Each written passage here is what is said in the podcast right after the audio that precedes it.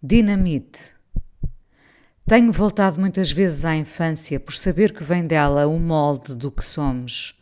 Muitos galgam esse molde para não ficarem circunscritos ao funil estreito desses primeiros tempos. Outros, como eu, querem perceber o que somos, o que sou agora, por causa do que vivi. Lembro-me com nitidez da primeira vez que senti medo. É curioso que esse medo acabou por ser também o registro da minha existência. Antes do medo eu não existia. Um primeiro sentimento de desconforto e de algo que desconhecia não encontrou abrigo dentro do meu corpo pequeno. Era medo. Percebi imediatamente que era o medo. Tínhamos vindo viver para uma casa cujo resto do chão era ocupado por uma família, um casal e quatro filhos. Aos poucos tornaram-se amigos, ou então éramos nós que zelávamos por eles. Logo no início da nossa convivência, há 45 anos, a mulher bateu-nos à porta a gritar. Era vítima de violência doméstica. A primeira ideia de medo nasceu dali, do desconhecido, do que se podia desenhar e concretizar de alguém que pede ajuda. Como se estendem os nossos braços ainda pequenos para quem precisa de auxílio? Aonde chegam os nossos braços realmente? Essa foi apenas uma das intermináveis noites de medo. O medo está aqui comigo para me lembrar de que existo e de que a minha existência conhece uma finitude não negociável. Dormia um sono sem sobressaltos, o sono aconchegado pela mãe, num velho pijama de turco, quando fomos sacudidos por um bater de porta que quase arrombava. O homem do resto do chão, ex-combatente de guerra, decidira dinamitar a casa onde todos vivíamos e tínhamos de sair dali muito rapidamente antes dele poder acionar a sua raiva, a sua incompreensão, os traumas que nunca se trataram. Nessa noite, fugimos escudados na nossa vulnerabilidade escondida num robe e ficámos sentados à espera que a madrugada se fizesse manhã e que tudo não passasse de um pesadelo.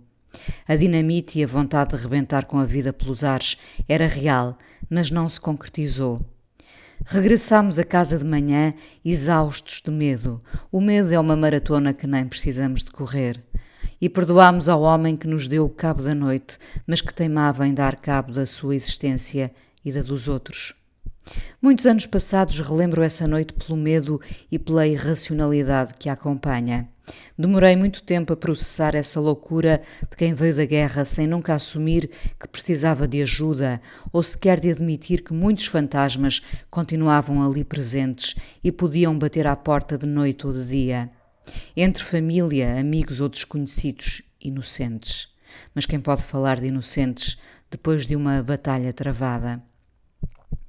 O meu medo nasceu nessas noites em que procurei resposta para o que não entendi. A nossa capacidade de julgamento está conosco antes de qualquer possibilidade de compreensão. Aquele homem, o nosso vizinho, era só um homem estranho que eu não compreendia, porque nunca ninguém me tinha explicado o que ele tinha vivido. E, receio, ele nunca contou a ninguém metade do que vivera. Foi um pai instável, um marido violento, um vizinho que transbordava ternura e inquietação. Nessa noite em que preparou a dinamite que poderia ter rebentado com a nossa vida, justificou: Poupei-os por gostar muito do João Paulo. O João Paulo era o meu irmão. Nem ele nem ninguém sabe muito bem porque foi ele a poupar as nossas vidas, mas eu, muito pequenina, não me lembro sequer de sentir raiva ou ódio. Sentia só medo do homem que podia ser doce e violento ao mesmo tempo. O país terá sempre uma dívida para com todos eles. Poucos acompanhou, poucos ouviu. Encobriu a sua dor e a dos seus próximos para não destapar um problema maior, muito maior. Um país com remendos na história. A noite da dinamite fica comigo para sempre. A ideia de fuga, da incompreensão, a primeira noite que não via fim até chegar amanhã. Não demorou muito para deixarmos essa casa, mas a minha mãe continuou a acompanhar aquela família cuja instabilidade estava ao abrir da porta. Eram ternurentes aqueles miúdos que se fizeram adultos, crescendo sem respostas para tudo o que viram e ouviram do pai, abatendo-se sobre a mãe, sobre eles. Este país ainda conhece muitos reflexos dessa violência que está latente em muitos lares. Passou de pais para filhos, nunca se procuraram justificações. Na escola, eu acredito na escola. Essa era uma ferida que devia ser desenvencilhada, desarmadilhada, mas se calhar não temos braços, mesmo agora que já somos crescidos. Anos mais tarde, quando perguntei por esse homem, soube que se tinha juntado à comunidade cigana. Era um nómada, apátrida. A guerra negou-lhe uma ideia de casa e assim morreu.